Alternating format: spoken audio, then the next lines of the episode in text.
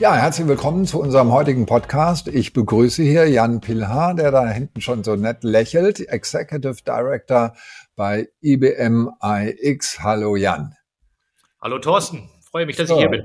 Ja, ich freue mich auf die Fragen und auf deine Antworten. Die erste Frage, mit der beginne ich immer ganz gerne, nämlich so ein bisschen zu dir. Wie bist du eigentlich in das Thema Digitalisierung so reingerutscht? Ja, ähm, gute Frage.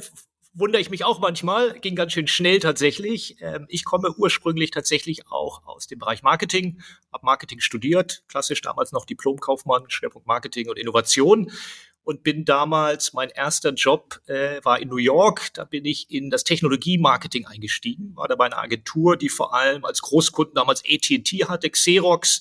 Das war auch eine interessante Zeit, weil da gab es, wer mhm. sich noch erinnert, damals die, diese ganzen Warm-Attacks, den Sessa Warm, das war so die erste große Cyber-Security-Welle und da gab es riesige Kampagnen. Ah äh, liebe Unternehmen, ihr müsst da jetzt vorsorgen, dieses Ding Internet wird langsam für euch gegebenenfalls gefährlich und hatte damals schon viel Berührungspunkte, aber eben vor allem aus äh, der Brille eines Marketeers. Wie bringt man solche Themen rüber? Wie arbeitet man damit? Und bin dann danach nach Deutschland zurückgekommen, war knapp sieben Jahre bei Scholz Friends, da zuletzt dann das europäische Geschäft äh, also geleitet und vor allem auch große Kampagnen gemacht, EU-Kampagnen und so und bin danach, und da ging das richtig los, würde ich sagen, mit dem Thema Digitalisierung, nicht nur thematisch, sondern auch inhaltlich, bin dann als Geschäftsführer einer Innovationsagentur nach China gegangen für äh, knapp mhm. drei Jahre. Okay. Wir hatten da vor allem als Großkunden Volkswagen, BMW, große deutsche Unternehmen, die sozusagen ihre globalen Themen, Sustainability, E-Mobilität in den chinesischen Markt kulturadäquat übersetzen wollten und damals vor Ort auch äh, sozusagen immer noch äh, internationale Ansprechpartner wollten, das noch nicht komplett auch mit chinesischen Dienstleistern abwickeln konnten.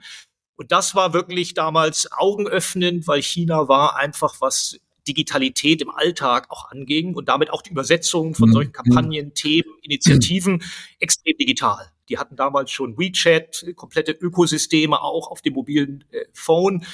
Das hatte man hier in der Form noch gar nicht gesehen. Und deswegen war das wirklich auch für mich persönlich nochmal so eine Art Boost. Wo bin ich denn jetzt hier gelandet? Das ist wirklich spannend. Haben dann auch relativ viele Projekte dort gemacht, die äh, immer sozusagen kommunikativen Marketinganteil hatten, aber sehr stark auch technologisch waren. Wie setzen wir das um? Auf welchen Plattformen? Wie ja. müssen wir Content entsprechend anliefern, um das auch in die Plattform zu bringen?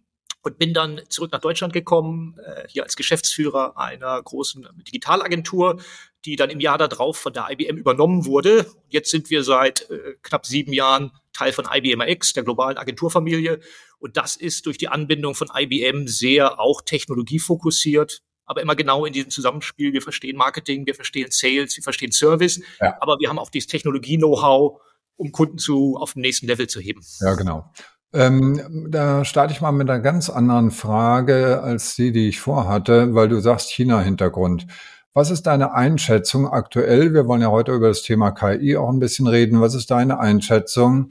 Wo stehen die Chinesen? Im Moment sind es ja amerikanische Firmen, die ganz stark die Nase vorn haben. Und wie äh, steht sich China auch selbst im Weg? Weil sie haben ja jetzt gerade angekündigt, dass sie da also ein, Act, also eine, eine Gesetzgebung vorbereiten. Aber die dürfen ja gar nicht alles über ChatGPT verraten oder über KI verraten. Was ist deine Einschätzung? Wo stehen die? Sehr komplex. Also ich glaube, dass in den vergangenen Jahren war eigentlich die Annahme, dass die Chinesen die führende KI Genau. Sozusagen werden, wenn man das mal in politischen Dimensionen sieht, einfach weil KI am Ende auf der Verfügbarkeit von großen Datasets beruht. Und da es ja sozusagen wenig bis keinen Datenschutz in China gab und gibt, beziehungsweise die Regierung und die staatseigenen Unternehmen den auch im Grunde mit Beruf auf nationalen Interessen auch leicht unterlaufen können, im Grunde unlimited äh, Zugang zu Daten haben und damit ja. natürlich die Modelle anders, schneller und umfangreicher trainieren können, als das westliche Firmen machen können. Das heißt, es war so ein bisschen die Erwartung, die werden überholen in vielen Dingen, einfach durch die Datenverfügbarkeit. Jetzt ist es aber so, es sind zwei Dinge. Es ist im Grunde KI, ist einmal, welche Modelle nutze ich, welche Daten habe ich, um die Modelle zu trainieren. Modelle haben eigentlich alle die gleichen. Frage ist Datenverfügbarkeit. Es gibt aber eine dritte Element in der Gleichung, das ist im Grunde Rechenleistung. Wie viel Rechenleistung habe ich, Compute Power, um das auch entsprechend dann zu machen? Und da ist jetzt, glaube ich, weiß noch keiner, ist aber, hat sich das Spielfeld ein bisschen verändert, weil die Amerikaner natürlich sehr, sehr stark über Embargos äh, auch ja. verhindern, dass genau. gewisse Technologien, die für KI notwendig sind, exportiert werden, dass das nicht mehr so einfach geht. Und das könnte jetzt den schon vermuteten Vorsprung der Chinesen eventuell nochmal ausbremsen. Hm, okay. Ähm, dann die Frage zu jetzt deiner Tätigkeit bei IBM. Wie weit hast du da mit dem Thema KI zu tun? Und wie weit, weil du sagst ja selbst, ähm, ihr seid als Agentur in dem Bereich unterwegs, aber wo genau sind die Schnittstellen und die aktuellen Projekte? Ja. Wir haben sehr, sehr viel damit zu tun, gerade natürlich seit dem Thema ChatGPT, weil auch die Kunden vermehrt einfach jetzt sagen, wir müssen mhm. irgendwas machen, wir wollen was machen, tatsächlich auch oft muss. Also wir merken auch gerade bei Führungskräften gewissen Druck aus, je nach Level, aus der eigenen Organisation, teilweise auch von Investoren. Was macht ihr eigentlich damit? Das ist doch the next big thing. Seid ihr da vorne mit dabei? Das heißt, auch hier und da ein bisschen Aktionismus. Wir müssen irgendwas machen. Aber die Nachfrage ist riesig und im Grunde seit dem Launch von ChatGPT voll da. Wir beschäftigen uns natürlich schon relativ lange damit. Ähm, mhm gerade auch als Gesamtcompany äh, haben viele Dinge auch damals mit aus der Taufe gehoben. Das läuft ja im Grunde seit den 50er, 60er Jahren sozusagen die Workstreams und jetzt sozusagen ist es consumer ready in, in vielen Ebenen, bauen das aber auch schon seit Jahren in verschiedene Lösungen ein für die Kunden. Die Nachfrage in der Dimension ist neu und wir tatsächlich bringen das ähm, in eigentlich in den gesamten Marketing Lifecycle ein. Das heißt von strategischen Überlegungen, Segmentierung, Personalisierungsstrategien über die Content-Produktion über das ganze Thema Ausspielung ähm, bis hin zum Thema auch äh, Customer Service, After Sales, Nachbetreuung und natürlich diese ganze virtuelle mhm. Chatbots eine Riesenrolle spielt. Die gab es aber vorher auch schon. Die würden, wie ich sagen, ist in der Umsetzung und teilweise in der Qualität der Antworten und des, des möglichen Service-Levels jetzt einfach nochmal, haben nochmal einen Boost erlebt. Wie weit seid ihr fokussiert auf eure eigenen Produkte, also auf Watson und alles das, was ihr in der Folge entwickelt habt? Und wie weit seid ihr offen auch für andere Produkte? Ja, wir sind absolut agnostisch, müssen wir auch sein. Mhm. Ähm, auch die, die Gesamtstrategie von IBM insgesamt ist, wir wollen Unternehmen helfen, die Modelle, die verfügbar sind, die können, das können eigene Modelle sein, das können IBM-Modelle sein, das können aber auch Open-Source-Modelle sein. Da gibt es ja Millionen von Modellen, die ich nutzen kann die im Grunde enterprise ready, das heißt ohne die Compliance-Risiken, die im Bereich Copyright, im Bereich auch vielleicht Fehlinformationen, die ausgespuckt werden, äh, den, den Standards entsprechen, die ich als Unternehmen einhalten muss, um mich auch irgendwelchen Klagen, Regressforderungen, schlechter hm. Publicity hm. entsprechend ja. auszusetzen. Das heißt, wir sind total agnostisch und wollen eigentlich die besten Modelle für den Kunden jeweils äh, nutzen und bieten dafür auch Softwareumgebungen an, um das zu tun.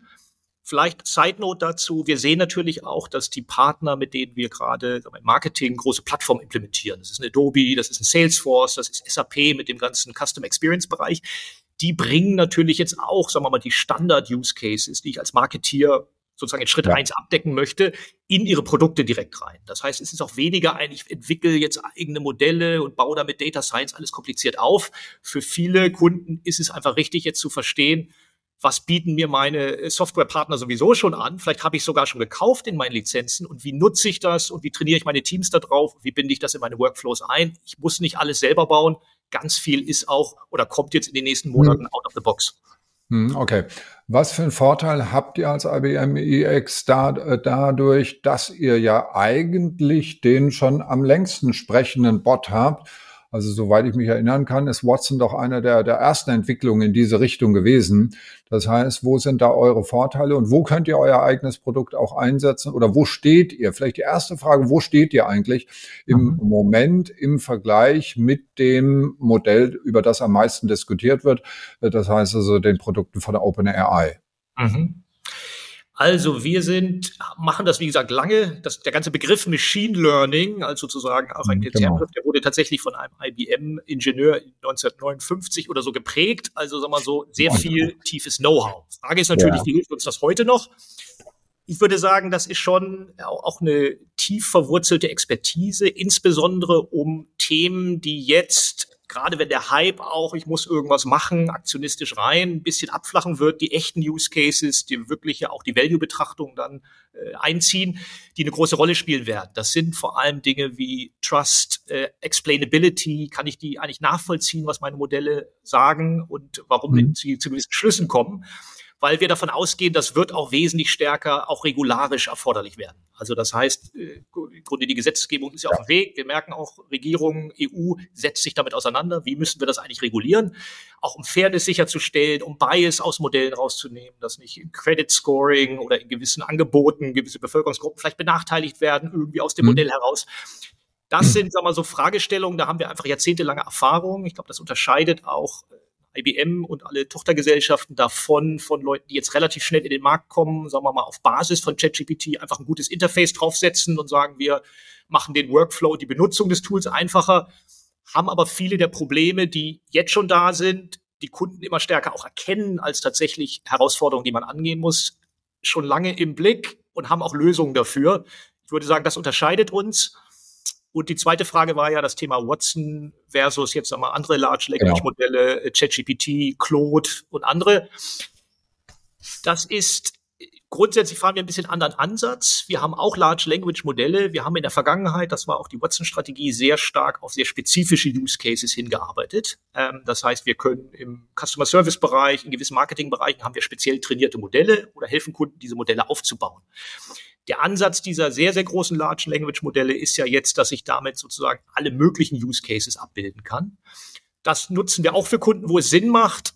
Es ist aber auch nicht so, dass jeder Use Case unbedingt Generative AI sein muss. Man kann durchaus auch Traditional mhm. AI, also andere Dinge nutzen und teilweise, was das Thema auch Return on Investment, was auch Geschwindigkeit angeht, was auch tatsächlich Explainability, akkurat der, der Ausgaben angeht, mit anderen Lösungen teilweise bessere Ergebnisse erzielen, als jetzt alles, sagen wir, auf die großen Large Language Models ähm, hm, okay. diese zu nutzen.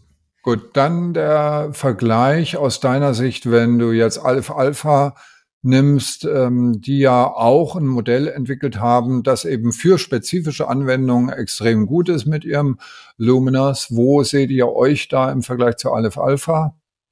Ja, also wir bieten, wie gesagt, eigene Modelle an. Unsere mhm. Kernpositionierung ist aber eigentlich, und das ist auch, wir helfen unseren Kunden, die verfügbaren Modelle, und das kann ChatGPT ja, sein, das mhm. kann egal welches Modell sein, ja, ja, nutzen und aus den verschiedenen Modellen die optimale Kombination, den sogenannten AI-Stack, mhm. zu bilden weil ich will das ja auch nicht nur im Marketing machen, ich möchte das auch in Finance machen, ich möchte das in meiner IT machen, ich möchte das in meinen Operations machen und werde jeweils andere Modelle brauchen. Und unser ja. zentraler Ansatzpunkt ist, wir bringen dir die Tools für dein Unternehmen, um alle Modelle nutzen zu können, in der optimalen Kombination, so sicher mhm. wie möglich und entsprechend der Herausforderung auch an, wir nennen das ethische AI, Trust, Nachvollziehbarkeit, Erklärbarkeit ja. und so weiter. Äh, insofern ist es gar nicht unser Modell versus das andere Modell, wer ist besser, sondern wir suchen gemeinsam die besten, passendsten Modelle aus und implementieren die so, dass sie maximal Wert generieren. Ja. Ähm, vielleicht mal anders gefragt, wenn du selbst so arbeitest, es ist ja so, dass dieses OpenAI so ein bisschen wie so eine virtuelle Assistentin. Man fragt mal, was sagst du denn dazu?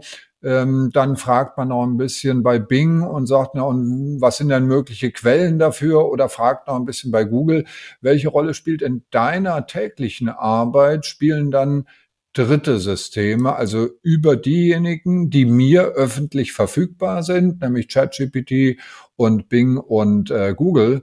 Was äh, nutzt du da selbst noch an Tools oder auch an eigenen Tools, um sozusagen auf eine banale Alltags-, also eine berufliche Alltagsfrage, mhm. beliebige berufliche Alltagsfrage, eine adäquate Antwort zu geben, die du natürlich mit deiner menschlichen Intelligenz nochmal überprüfst. Das ist klar. Mhm. Also wir haben tatsächlich für unsere Berater einen eigenen Toolstack auch aufgebaut, nennen wir ähm, AI Sidekick, also im Grunde die, mhm. die Idee des Co-Piloten, der jetzt ja genau. auch äh, in, in verschiedenen Branchen auch durchexerziert wird. Das haben wir auch für unsere spezifischen Anforderungen. Äh, das geht von, sagen wir mal, typischen auch marketingnahen Dingen, Segmentierung, Persona-Erstellung, solche Themen. Dafür haben wir eigene Modelle, auch einen eigenen Stack. Äh, das machen wir auch nicht über ChatGPT, auch mit der sozusagen die Frage, wir wollen natürlich mit unseren Daten und auch den Daten, die wir von unseren Kunden bekommen, um gewisse Analysen zu fahren, nicht große Modelle füttern. Auch das ja, genau, das ist klar. Abfluss von vertraulichen Daten. Das heißt, wir haben tatsächlich eine eigene Umgebung ja, ja. mit eigenen Modellen, die auch von unserer eigenen Software läuft, aber können auch beliebige Modelle entsprechend nutzen. Manchmal bringen auch Kunden schon Modelle mit und sagen, wir haben schon was entwickelt mit unserem eigenen Data Science Team, wollen das gerne mit euch gemeinsam in einem Projekt weiter nutzen. Das können wir ohne Probleme einhängen in die Umgebung. Ja. Und äh, genau, haben sozusagen eigentlich unseren eigenen Toolstack da. Hm, hm, hm. Okay, gut, spannend. Und ähm, in dem Zusammenhang, was sind häufig gestellte Fragen, um jetzt mal auf die Anwendungen zu kommen? Was sind häufig gestellte oder die am häufig gestellten praktischen Anwendungen aus dem Marketing ganz konkret? Mhm.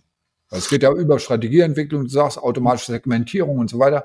Äh, nenn mal so in der Reihenfolge und dann versuchen wir mal in die Tiefe reinzugehen, was das genau ist. Ja, ich glaube, die erste Frage ist, wie können wir das überhaupt für uns nutzen, also auch eine große, große Beratungsnotwendigkeit. Mhm. An welchen Stellen ist das eher für uns für das Thema Content wichtig? Ist das eher für das Thema Strategie wichtig? Ist das für alle Themen gleich wichtig? Wo steckt eigentlich welcher Implementierungsaufwand drin versus äh, erwarteter auch Business-Auswirkungen und im Idealfall dann auch, auch bessere Ergebnisse?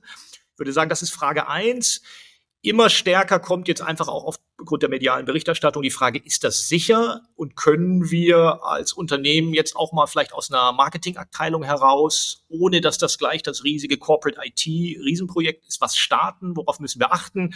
In welche vielleicht auch rechtlichen Grauzonen begeben wir uns? Also wir merken, dass diese Fragen, getrieben natürlich auch durch gewisse ähm, Verfahren, die jetzt auch laufen mhm. gegen, gegen die großen Anbieter, ich will nicht ja. in so ein Fahrwasser kommen, was muss ich beachten? Das ist ein großer Fragenkomplex.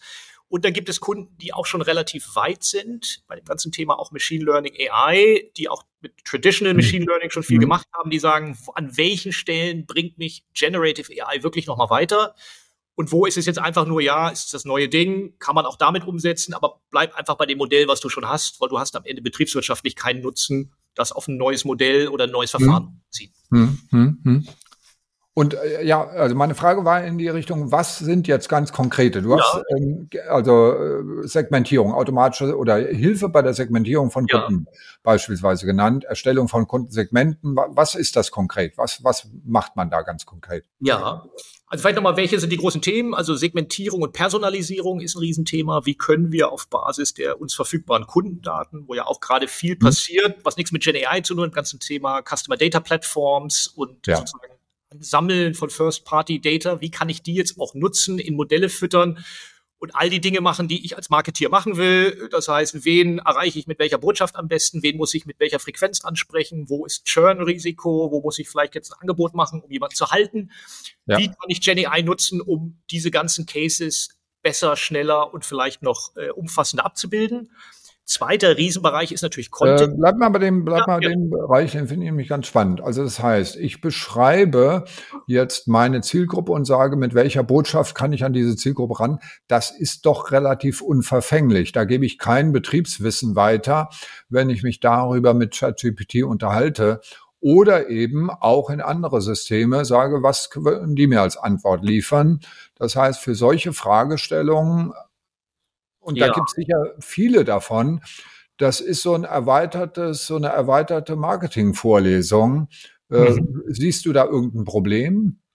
Ja, Problem wäre theoretisch, wenn ich das natürlich mit meinen echten Kundendaten mache und nicht jetzt ChatGPT frage. Ja, ja, nein, nein, das ist klar, natürlich. Personenbezogene Daten. Im Augenblick, wo ich anfange, sagen, ich nehme direkt die Kundendaten, die mir zur Verfügung gestellt werden, für die ich auch einen Consent habe, für die ich auch rechtliche Agreements habe, was ich damit machen kann und nicht die muss ich natürlich auch entsprechend bearbeiten in einer Weise, die konform ist. Ähm, ja. Das heißt, das geht schon in dem Sinne nicht, ich tippe das jetzt irgendwie ein und frag mal, sag mal hier, ich, schick, ich lade mal was hoch. Geht ja jetzt auch inzwischen in ChatGPT 4, mhm. ich kann ja eigene Sachen reinladen. Dann sind die natürlich da drin. Das heißt, ähm, das ist ein Riesenthema. Wie kriege ich das sozusagen separiert? Und das Zweite ist, viele der Dinge sind ja auch nicht jetzt immer sprachbasiert. Also, dass ich äh, das selber, ich kann natürlich meine Fragen in natürlicher Sprache stellen, aber die Analysen, die laufen, sind nicht immer Textverarbeitung. Gibt okay. es auch viel. Wir sehen das zum Beispiel gerade im Bereich der ganzen Customer Reviews, des ganzen Themas äh, Service, also welche E-Mails kommen da rein, was ja. wurde in den Anrufen thematisiert? Wie kann man da sozusagen Cluster bilden? Wie kann man darauf besser und automatisierter reagieren? Also auch viel unstrukturierter sprachlicher Content, aber eben durchaus auch Transaktions-, Interaktionsdaten, die nicht unbedingt im ersten Schritt sprachlicher Natur sind. Ähm, ist klar, also die, die grundsätzliche Segmentierung, das ist eine Sache, die muss ich mit meiner CDP äh, machen oder eben mit Daten, die ich entsprechend in einem geschlossenen System aufbereite. Aber dann habe ich irgendwann meine Zielgruppen, habe die klar definiert und jetzt möchte ich ganz gerne eine konkrete Kampagne zum Thema Frühling, zum Thema Weihnachten, was weiß ich, äh, umsetzen und suche da in einem Large Language Modell Hilfe beim Formulieren von Botschaften, bei Kreativität, bei Anregungen und so weiter. Und da sehe ich eine große Stärke von solchen Systemen. Und wie geht ihr oder wie schätzt du da die Situation momentan ein? Also was sind die Dinge, wo ein normaler Marketing Manager neben sich ein Tool hat, äh, über Google hinaus ein Tool hat, um sich Anregungen zu holen für die tägliche Arbeit? Ja, also ich gehe davon aus, das wird der Normalfall sein, je nach Organisation in den nächsten sechs bis 24 Monaten, dass man ein entsprechendes Tool mhm. haben wird. Ob ja. das jetzt eingekauft ist und genutzt wird, ob man das vielleicht selber entwickelt hat, ist je nach Organisation anders. Dem ich dann Fragen stellen kann, in das im Grunde die Informationen, die einerseits im Unternehmen vorhanden sind, über Kunden, über Segmente, über Produktgruppen. Mhm. Also wir reden ja zum Beispiel auch nicht nur B2C, wo ich denke mal die Hero-Kampagne, was ich, tolles Creative, ist das jetzt erzeugt von GenAI?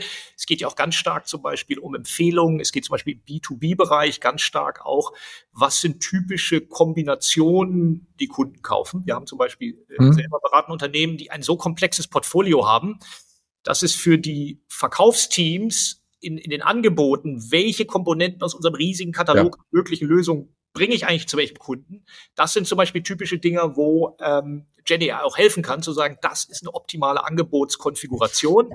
Richtig, genau. Idealfall auch noch mit Dynamic Pricing. Das ist auch der ideale Preispunkt für diese Kunden. Und ja. das ist äh, natürlich etwas, was so Verkaufsteams dann extrem die Arbeit erleichtert und vor allem auch die Schnelligkeit bringt, einfach extrem schnell ein sehr detailliertes, genau zugeschnittenes Angebot zu machen, genau, wo genau. ansonsten ein mehrköpfiges Team eine Woche dran sitzt. Ja, ja. Und wie weit äh, habt ihr schon Erfahrung damit? Du hast gesagt Sidekick, dass ihr selbst auch nutzt, intern nutzt. Aber wie weit habt ihr Erfahrung? Google hat gerade äh, vorgestellt Notebook LM, wo ich also meine Vorlesungsnotizen nehmen kann und die aber verknüpfen kann mit einer Wissensbasis dahinter.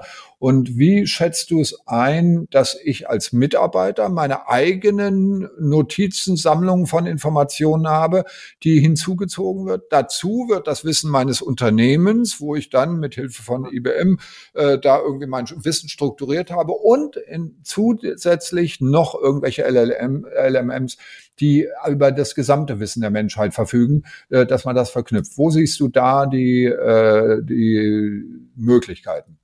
Ist das genau Vision da, oder kommt das? Genau das wird es sein, genau auch in dieser Abstufung und dann entsprechenden ähm, Abgrenzungs- und auch Security-Mechanismen, dass eben nicht alles in alle Richtungen ja, genau. fließt. Aber das ist tatsächlich, ähm, ich kann mal ein anderes Beispiel geben, was sehr viele Unternehmen umtreibt, gerade so mal auch mit starken Forschungs-R&D-Bereichen, ist hm. jetzt die das massenhafte Ausscheiden, sagen wir mal, der Babyboomer, die in Forschung und Entwicklung jahrelang da auch die an der Vorfront waren. Und das ist ein Riesenproblem, weil die sagen, na ja, das ist teilweise das Wissen aus Jahrzehnten, ist in Forschungskladden, in irgendwelchen Berichten irgendwie verteilt. Ja. Im Unternehmen steckt in irgendwelchen Excel, steckt in E-Mails und so weiter. Und wenn diese Menschen ausscheiden, ist das ein riesiger Verlust an Brain Drain. Und wir haben das gar nicht irgendwie im Moment keine Möglichkeit. Vor ein paar Jahren ja. hatten wir schon Gespräche, da ging es sehr stark darum, können wir nicht Chatbots bauen, wo dann sozusagen das entsprechend mhm. abgefragt wird. Jetzt haben wir natürlich mit GenAI nochmal ganz andere Möglichkeiten, auch über Chatbot oder auch Auswertung, dass man einfach sagt, du, am letzten Tag gibst du dein Laptop ab, wir lassen da einmal äh, so das entsprechende Modell rüberlaufen und indexieren und verstehen noch einmal, da hast du alles gearbeitet, da steckt da alles mhm. drin und können das quasi in das Unternehmensmodell zurückspielen, das damit anreichern, feintunen, um entsprechend dieses Wissen nicht zu verlieren. Hm, hm, und okay. solche Cases sind jetzt gar nicht Marketing, sind teilweise auch ganz andere, eher HR, sozusagen auch, auch Knowledge Management Funktionen, die natürlich eine Riesenrolle spielen. Und wie du es beschrieben hast, diese Abstufung, wir haben das allgemeine, ich nenne es mal das Menschheitswissen, wir haben das Unternehmenswissen und wir haben die persönlichen Themen, E-Mails und so weiter. Das wird genau die Kombination sein, aus der künftig dann auch Wert entsteht wo ich dann ja auch wieder Quellenangaben brauche, denn ich muss ja wissen, die Antwort muss ich relativieren können und muss wissen, was ist mein eigenes Wissen. Also ich weiß von, zum Beispiel von, von Google ähm, Notebook LM, da kriege ich als Studierender dann auch durchaus den Hinweis, du hast ja falsche Notizen gemacht. Ja, das widerspricht mhm. definitiv den Fakten oder es gibt da unterschiedliche Meinungen dazu. Und ich glaube, diese Transparenz der Quellen und der Vergleich von unterschiedlichen Quellen wird auf jeden Fall in Zukunft eine Rolle spielen. Wie schätzt du überhaupt die äh, Fähigkeiten von Google ein? Also BART 1 war ja ein ziemlicher Flop und ähm, äh, oder was heißt Flop, aber zumindest bei der Präsentation ist einiges schiefgelaufen, als sie es vorgestellt haben. Wie, und jetzt kommen sie halt wieder ähm, oder in die EU, nachdem sie auch die Datenschutzbedenken da ausgeräumt haben mit BART. Ähm, wie schätzt du die, der, die Möglichkeiten von äh, Google ein? Sehr, sehr hoch, also absolut äh, mhm. sehr, sehr ernstzunehmende Produkte. Ist ja auch ein bisschen eine andere Produktstrategie. Also während OpenAI mit ChatGPT im Grunde ein geschlossenes System hat, mhm. das vermietet wird. Also ich kann mir jetzt mhm. als Pro-Nutzer ja, genau. Zugänge, befrage das und bezahle ja, dann quasi ja. entweder monatlich oder pro, pro Anfrage ist Google ja sehr stark auch den Open Source Weg gegangen und stellt im Grunde Modelle bereit, die ich nutzen kann. Ähm, mhm. Interessanterweise Meta ist ja sozusagen der, der dritte im Bunde, die auch sehr, sehr viel da machen, jetzt aber von den von den direkten auch Plattformanbietern. Mhm. Da ist es so, die wollten das eigentlich proprietary machen und dann ist das geleakt ihr Modell und jetzt ist, ist es im Grunde auch Public Domain, nicht ja. offiziell Open Source, aber nutzbar. Wir sehen, also es wird je nach Use Case und deswegen wir glauben, es wird auch in absehbarer Zeit so eine neue Nüchternheit anziehen, wenn sozusagen dieser erste mhm. Hype, etwas Neues ist da, ein bisschen abebbt gebe mal ein Beispiel. Also ich kann zum Beispiel etwas bauen mit ChatGPT, wo ich sage, ich will jetzt eine Funktion, ich will zum Beispiel für gewisse Produkte eine gewisse Art von Beschreibung immer wieder automatisiert schreiben. Hab da Millionen von Produkten mhm. in meinem Katalog und das soll immer automatisch erfolgen. Dann kann ich das mit ChatGPT bauen. Das heißt, ich habe einen Data Scientist, der programmiert mir in Python diese Anfragen und dann wird mir von ChatGPT werden mir diese Produkttexte ausgespuckt. Es gibt aber auch den anderen Weg zu sagen, ich miete mir einmal entsprechende Rechenzeit bei ChatGPT und lasse mir zum Beispiel 50.000 von diesen Produktbeschreibungen schreiben. Die nehme ich als Trainingsdaten und füttere beispielsweise ein Open Source Modell damit. Dann ist das genauso gut, wenn ich es richtig trainiert habe, um diese Produktbeschreibung zu machen. Dem kann ich jetzt nicht alle Fragen stellen, aber die Produktbeschreibung. Ja, ich habe ein eigenes Modell und muss nicht mehr an ChatGPT pro okay. Anfrage bezahlen. Ja. Und das ist was wir ein bisschen neue Nüchternheit unter echten ROI-Betrachtungen. Wie viel investiere ich in ein Ding, wie viel kriege ich raus? Gibt es eben mhm. viel smartere Wege, Dinge auch zu lösen? Und mhm. da glauben hm. wir, kommen auch Marketeers jetzt relativ schnell hin zu sagen, okay, wir haben das jetzt alle verstanden, kann man viel machen, aber was ist wirklich der schlauste Weg, auch betriebswirtschaftlich? Ja, ja, ist klar. Ähm, wie schätzt du, um jetzt noch einen Player ins Spiel zu bringen, wie schätzt du die Sprüche von Anthropic ein und dem, was dann wirklich rauskommt. Also Claude 2, glaube ich, wurde jetzt gerade vorgestellt und ist ein bisschen schlauer geworden als Cloud 1, aber so viel schlauer auch wieder nicht. Also wie, wie schätzt du das ein? Ich meine, die behaupten ja, sie brauchen noch viel, viel mehr Geld, dann würde alles wunderbar klappen, wenn sie eben die Rechenpower haben. Wo, wo siehst du die? Also ich glaube, das sind alle sehr, sehr ernstzunehmende Marktteilnehmer, die hm. Das wird sicherlich die Zeit zeigen, für welche Use Cases haben sie die optimalen Modelle und das optimale Training. Ich würde auf keinen Fall jetzt auch so eine Art Ranking, ich glaube, das hängt hier von, mhm. Notwendigkeit und Use Case ab. Ähm, okay. Für mich sind das alles absolut ernstzunehmende Player und Marktteilnehmer, die die ganze Thematik extrem nach vorne bringen. Hm, hm, hm, sehr spannend. Ähm, du sagst selbst, die, die Verfügbarkeit von Hardware spielt da eine Rolle? Wie beurteilst du die, ganzen Aktivitäten von Nvidia, die ja jetzt unheimlich Partnerschaften eingehen oder andersrum, wo Unternehmen, die in Zukunft äh, irgendwie weiterkommen wollen, äh, bei Nvidia anrufen und sagen, was, was müssen wir tun, damit ihr uns die, die, die Sachen liefert, die wir dafür brauchen, die Prozessoren, die, die ja. GPUs dafür? Also das war ja, die äh, haben ja relativ früh äh, verstanden, dass sozusagen GPUs äh, sehr, sehr gut geeignet sind für die entsprechenden AI-Kalkulationen. Man sieht das ja auch im mhm. Aktienkurs, die sind ja äh, letzten Monat über 100 Prozent nochmal gestiegen. Ich glaube, ich freuen sich alle Investoren in Nvidia. Ja. Ähm, das wird sicherlich weitergehen, weil am Ende ist das mhm. ein Rechenpower-Spiel. Das hat auch, wie gesagt, Thema neue Nüchternheit viel damit zu tun, eben wie mache ich smart und reduziere vielleicht auch die Aufwände der Rechenleistung, weil das Unternehmen muss sich am Ende diese Rechenleistung irgendwo einkaufen. Ja. das ist eigentlich auch der direkte Link zur Cloud. Ähm, wo, wo lasse ich meine Modelle laufen? In irgendeiner Cloud, die mir diese Rechenpower äh, auf GPU-Basis bietet. Da gibt es natürlich die großen Anbieter, ähm, die entsprechende Angebote haben. Und das wird natürlich auch irgendwann genau die Frage sein, was bringe ich in eine Cloud und kaufe mir das ein? Was bringe ich vielleicht sogar ja. on-premise, wie es heißt, in mein eigenes vorgehaltenes Datencenter, weil das am Ende vielleicht doch billiger ist? Das sind genau die Fragen, von denen wir glauben, die jetzt relativ schnell nach dem Hype, genau werden das die Fragen sein, die auch, auch ans Marketing aus Richtung CFO und so weiter kommen werden. Sag mal, habt ihr eigentlich den smartesten Weg? Was kostet uns das eigentlich? Und wie viel Return könnt ihr eigentlich zeigen?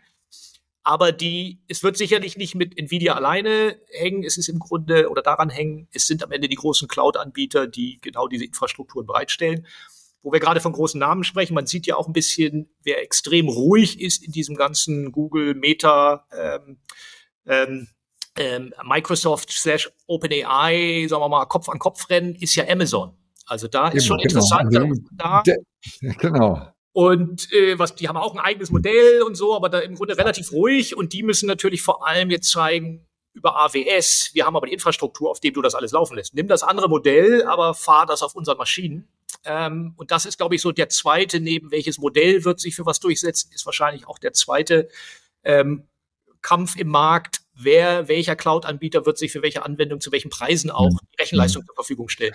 Äh, noch eine ganz andere Frage, da sind wir wieder ein bisschen bei China. Wäre es nicht eine Möglichkeit, äh, LLMs anzubieten oder zu entwickeln, die schlicht und einfach etwas anspruchsloser sind. Das heißt also Energie, also ressourcensparender, energiesparender und auch mit nicht so leistungsstarken Prozessoren arbeiten könnten. Absolut, absolut. Das ist genau auch die Frage, die, ich hatte ja vorhin das Beispiel, löse ich sowas zum Beispiel mit ChatGPT oder trainiere mhm. ich eigene Modelle, die dann kleiner sind. Also die, im Grunde ist direkt korreliert die Anzahl der Parameter eines solchen Modells. ChatGPT mhm. hat, glaube ich, jetzt 500 Billionen. Ähm, das heißt, das ist so viel Rechen, also je mehr Parameter, umso mehr Rechenpower. Ja, das heißt, ich genau. muss eigentlich auch genau skalieren für meinen Use Case, wie viel Rechenpower brauche ich eigentlich, weil wie viel Parameter brauche ich? Und wenn ich ein überkomplexes Modell habe, verbrenne ich immer nur Rechenpower, brauche ich eigentlich gar nicht. Und diese Kalibrierung wird in Zukunft eine Riesenrolle spielen. Deswegen glauben wir auch, dass die Unternehmen für ihre eigenen Use Cases sehr genau überlegen müssen, was nehme ich off the shelf, kaufe ich irgendwo ein, was baue ich vielleicht auch selber genau auf meine Anforderungen, weil am Ende Rechenleistung, da fließt ja Energie rein, dann wird das vorgehalten, das kostet halt richtig Geld. Hm, okay. Ähm, ich habe jetzt noch, wir müssen mal langsam zum Ende kommen. Ich habe jetzt hier noch eine ganze Reihe von Sachen, wo ich überlege, ob ich dir das einfach mal vorlese. Ja. Und du sagst, Daumen hoch heißt, oh ja, da, da wird KI einiges bewirken. Ja. Und Daumen runter heißt du, ich glaube es nicht so. Okay. Ähm, Texten von einem Social Media Post, das ist klar, das gehört heute, glaube ich, dazu. Genau, das muss man einfach. Erstellen eines Mailings, auch Daumen hoch. Antworten auf Kundenbeschwerden oder Anfragen ist auch ein Punkt. Erstellung von Kundenumfragen. Muss mal gucken, ja? muss man seine Kunden schon gut kennen. Wie viel mehr Fragenkatalog, wie viel mehr Effizienzgewinne habe ich? Ja, ja, ja, ja, ja genau, genau. Ich, werte, ich mache eine echte Umfrage. Ich werte ja. alles, was ich mit Kunden habe, aus. Ja, die echte Umfrage, weiß ich nicht, ob das da, ob ich da. Ja, genau, genau. Konzeption von Werbekampagnen? Das musst du jetzt sagen. Das ist doch gar keine Frage. Also, aber so, ich glaube, die, es kommt davon hm. an, ja, auf der einen Seite ja, ich glaube aber tatsächlich eher als Co-Pilot auch. Was wir jetzt sehen, die großen Beispiele sind ja Coca-Cola, äh, Heinz, mhm. Ketchup, die sozusagen auch große Hero-Kampagnen mit Gen AI fahren. Das sind ja sehr gelernte Mechaniken. Ich lade mal User, äh, Generated ja. Content, meine Leute ein, macht doch mal, spielt rum, gebt euch ein Tool dafür und danach gewinnt der Beste und gewinnt wahrscheinlich noch irgendwie Kasten Cola. Das mhm. sind ja ganz klassische Mechaniken. Ich glaube ja, at scale, sagen wir mal so, gerade, sagen wir mal, digitale Ausspielung, vor allem Search Optimization, die Ads, wie ich sie schalte, wie ich die mhm. zusammenbaue, mhm. ja. Bei den Hero Campaigns bin ich mir noch nicht so sicher, ob das wirklich ähm, als Co-Pilot ja schnell durch mehr Ideen kommen Aber ob wirklich am Ende das, wo man sagt, weil das hat ja auch ganz viel mit dem Thema Zeitgeist zu tun? Bin ich als Marke in der Lage, den Zeitgeist kreativ ja. aufzunehmen und eine gewisse Stimmung einzufangen? Da ja. wird man, glaube ich, noch sehen müssen, ob neben der reinen Optimierung, das wird öfter geklickt, man mhm. die kulturelle Dimension einbaut. Und am Ende ist es auch die Frage, ob ähm, für diese wirklich die großen Dinger, ob da ein Vorteil ist gegenüber einem tollen Kreativteam. Aber ganz ja, wichtig, genau. das Kreativteam wird Co-Piloten haben und wird diese Technologie nutzen. Das wollte ich gerade sagen, genau. Diese Co-Pilot-Funktion, ja. Werden wir okay. sehen. Wird die Zeit zeigen. Okay. Sehr gespannt. Okay, gut. Nächster Punkt. Markenbotschaften formulieren. Ja, wahrscheinlich in der Formulierung at scale. Ich brauche das in allen möglichen Sprachen für unterschiedlichste Anwendungszwecke, für alle möglichen Materialien. Ja, ob der strategische Teil direkt aus der Markenstrategie. Ich glaube, das wird auch eher eine Co-Pilotensituation sein als vollautomatisch. Hm, hm. Verbesserung von Agenturbriefings. Sicherlich, vor allem durch Anreicherung mit Daten und hm, sicherlich, ja. wenn man es ein bisschen weiterdenkt, auch eine Übergabe von kompletten Datensets an die Agentur mit der Erwartung, dass sie damit arbeiten kann und Insights rauszieht, die im Grunde die Briefings wesentlich besser machen. Ja, genau. Erstellung von Inhalten für Blogs und Newsletter. Klares, genau, klarer Daumen hoch. Suchen von Daten über Zielmärkte, Kunden und Konkurrenten. Suchen, ja, ja, also mal die Suche, vor allem auch, was wir sehen, ein sehr spannendes Feld ist, wenn ich nur unvollständige Datensets habe. Zum Beispiel, ja, ja, genau. Da geht es darum, in großen, komplexen Bits zu überlegen, wie bieten vielleicht die Konkurrenten auch an, wie sind meine Win-Chancen, auch Sales-Teams so zu enablen. Hm. Da arbeitet man auch relativ viel jetzt mit synthetischen Daten. Das heißt, ich habe ein paar Marktdaten, ich lasse aber automatisch mehr generieren, die sozusagen sehr ja. nahe an den echten Marktgegebenheiten sind und habe dann wiederum genug, um etwas zu trainieren. Und ich glaube, weniger vielleicht die Suche als die Anreicherung und Nutzbarmachung von den verfügbaren Daten. Okay, sehr schön, danke. Äh, Sammeln neuer Nutzungsmöglichkeiten für Produkte. Ja, auf jeden Fall. Also wir haben auch einen großen. Bereich hier Digital Product Development oder auch Support für Industrie, für die Produktentwicklung. Und da spielt das eine riesige Rolle. Das läuft ja auch schon länger unter dem Stichwort Generative Design, wo ja. ich einfach zum Beispiel für gewisse Statik oder, oder Modellierungsprobleme im Sinne im Raum, wie ist die optimale Form von etwas, einfach Vorschläge gemacht kriege, auf die vielleicht der Produktdesigner gar nicht so kommen würde, dass ich das ja mhm. auch in dieser Form anlegen könnte aber auch sicherlich stark in, in der Variante Co-Pilot einfach extrem schnell Ideen generieren ja. und auf einer wesentlich größeren Wissensbasis arbeiten können. Ja, sehr schön. Entwicklung einer Marketingstrategie. In Teilen sicherlich ja. Haben wir ja schon einzelne, alles was dazugehört, mhm. von Segmentierung. In Teilen sicherlich ja, genau. ja. Ich glaube, es wird noch ein bisschen dauern, bis man auf den Knopf drückt und dann fällt die Strategie raus und die wird auch noch ja, automatisch ja, exekutiert. Ja, ist klar bisschen skeptisch. Okay. Äh, erstellen oder aktualisieren von FAQs. Ja, absoluter Use Case. Ja, ja, ja.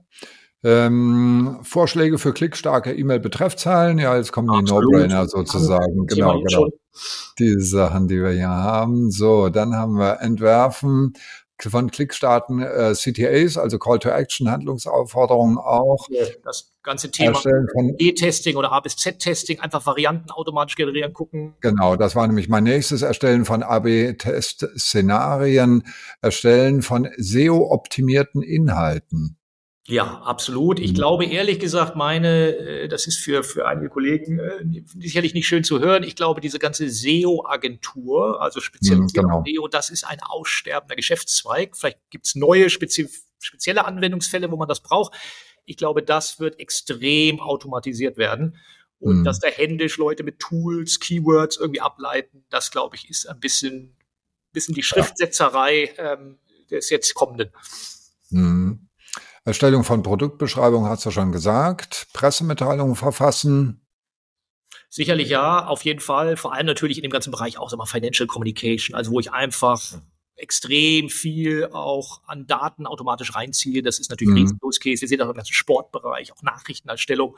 Da machen wir echt spannende Cases, auch mit, mit Sportvereinen und so. Äh, Im Grunde automatische Zusammenstellung von ihren ja. Spielen. Ja. Das wird riesig und das läuft jetzt ja auch schon. Ja. Content-Ideen generieren. Ja, gerade vor allem im Bereich äh, Copilot natürlich. Kreativteam hat im Grunde eine, eine, Maschine an der Seite, die einfach Vorschläge macht äh, und, hm. und äh, inspiriert. Erstellen von Präsentationen. Ja, das wird automatisch ja eingebaut, wahrscheinlich in, weiß ich nicht, ab welcher Version, PowerPoint, das werden wir alle haben. Naja, genau, das wird auf jeden Fall überall mit dabei sein. Äh, eine Frage am Rande, also PowerPoint sagst du gerade, also Microsoft hat ja OpenAI deswegen auch äh, sich daran beteiligt, um das dann in eigene Produkte einzubauen. Jetzt fängt OpenAI an und hat wiederum so einen eigenen Assistenten und zwischendurch gibt's noch irgendwie auch gratis die ersten Office-Anwendungen, die es drin haben. Äh, siehst du da jetzt einen wirklichen Wettbewerbsvorteil von Microsoft, dadurch, dass sie direkt äh, an der Quelle sitzen? Ja, weil sie einfach den Industriestandard haben. Man nimmt halt doch mhm. Word und nicht Open okay. in der Regel ja. und dann ist das halt eingebaut und dann wird einfach, sagen wir, die Adoption wird da am größten mhm. sein, weil wir alle PowerPoint, Word, Excel etc. nutzen. Und ich ja. glaube, wir träumen alle davon, wenn wir ChatGPT-Style Excel befragen können und einfach mal sagen, rechne mir mal aus die Umsätze des letzten Quartals äh, pro Region mit folgenden Nebenanfragen und das nicht mehr selber mit Makros und komplizierten Formeln eingeben müssen. Ich glaube, das wird mhm. für uns alle ein, ein Quantensprung sein. Mhm. Okay. Letzte Frage, Erstellung von Storyboards für Werbevideos. Ja, absolut. Äh, Gerade, sag mal so, Content at Scale. Ich meine, das ist auch die Frage, ob sozusagen äh, in welchen Fällen, in welchem Umfang, aber das wird auf jeden Fall kommen. Vor allem sehen wir da die Verknüpfung mit dem ganzen Thema Spatial, Schrägstrich Metaverse, also auch mhm. solche Dinge erstellen. Und wenn wir gucken, was gerade so die wirklich spannenden Content Cases ist, das ist also, wie komme ich eigentlich weg von der Fotografie, von dem echten Shooting und nutze eigentlich die CGI-Möglichkeiten, die Hollywood ja schon längst nutzt, auch für meine Marke. Da sind wir davon überzeugt, in den nächsten zwei, drei Jahren werden wir echt spannende Dinge sehen, die auch für kleinere Unternehmen verfügbar sind, ja. wo ich einfach unendlich viel Geld sparen werde, was natürlich wiederum für die ganzen Fotografen und den ganzen Rattenschwanz der. Also nicht, nicht nur Storyboards, sondern eben auch direkte Videos produzieren. Okay. Ja, da gibt es die ganzen Sachen, die genau das machen im Automotive-Bereich ja. und äh, das ja. ist so gut. Wir kennen das aus den Hollywood-Filmen. Das kann man auch nicht mehr unterscheiden. Wahnsinn, ja gut. Also zum letzten Block, den spare ich mir dann. Ich wollte mich noch ein bisschen fragen zur Grafik. Also Shutterstock hat ja jetzt auch mit OpenAI gemeinsam äh, gemeinsame Sache gemacht. Ähm, da kommt sicher auch einiges auf uns zu. Siehst du genauso, oder? Ja, das wird sicherlich das Geschäft da auch nochmal komplett ändern. In welche Richtung wird man sehen? Ähm, aber ja, Insofern glaube ich sehr smart, da jetzt schon mal zu überlegen, auch als Shutterstock, was heißt das eigentlich für uns ähm, und wie gehen wir damit um und womit verdienen wir unser Geld in fünf bis zehn Jahren. Ja, die haben ja gerade ein eigenes Tool jetzt vorgestellt, wo ich dann Bilder malen lassen kann, also anfertigen lassen kann nach Bedarf und nach Wunsch. Das ist sicher auch eine nette Geschichte. Ja, jetzt reden wir die ganze Zeit schon so ein bisschen darüber, wo geht's in Zukunft hin. Insofern fällt mir meine Abschlussfrage ein bisschen schwer zu fragen, wo geht's, also zusammenfassend von dir, was ist die Zukunft in diese Richtung OpenAI für Unternehmen, die eben erfolgreicher und effizienter arbeiten wollen? Ja, also wir haben viele Beispiele ja schon gebracht. Ich glaube, der Weg nach vorne ist, dass jetzt nach einzelnen Einzelmeistern, POCs, wir haben mal was ausprobiert, wir haben das mal in eine Kampagne integriert, wir haben mal die ersten E-Mails damit geschickt, dass sich das professionalisiert, dass das mhm. einer neuen Nüchternheit und auch ähm, neuen Anforderungen in Bezug auf Wertbeitrag. Ist das wirklich die billigere, bessere Alternative in Bezug auf, was wir vorhin hatten, das Thema Vertrauen, Transparency, Risk, all diese Themen neuen, sagen wir mal, erwachsenen Anforderungen wird genügen müssen. Und damit wird das so ein bisschen aus diesem Experimentierding rauskommen und eigentlich eine Standard eben im Unternehmen werden. Das haben wir in den großen Unternehmen ja eh schon. Wir haben Data Science Teams, die haben entsprechende aus der ursprünglich BI, Business Intelligence kommende Ansätze. Das wird sich fusionieren mhm. und wir sehen, dass im Grunde es darum gehen wird, über das gesamte Unternehmen hinweg alle Daten, die das Unternehmen hat, zu nutzen.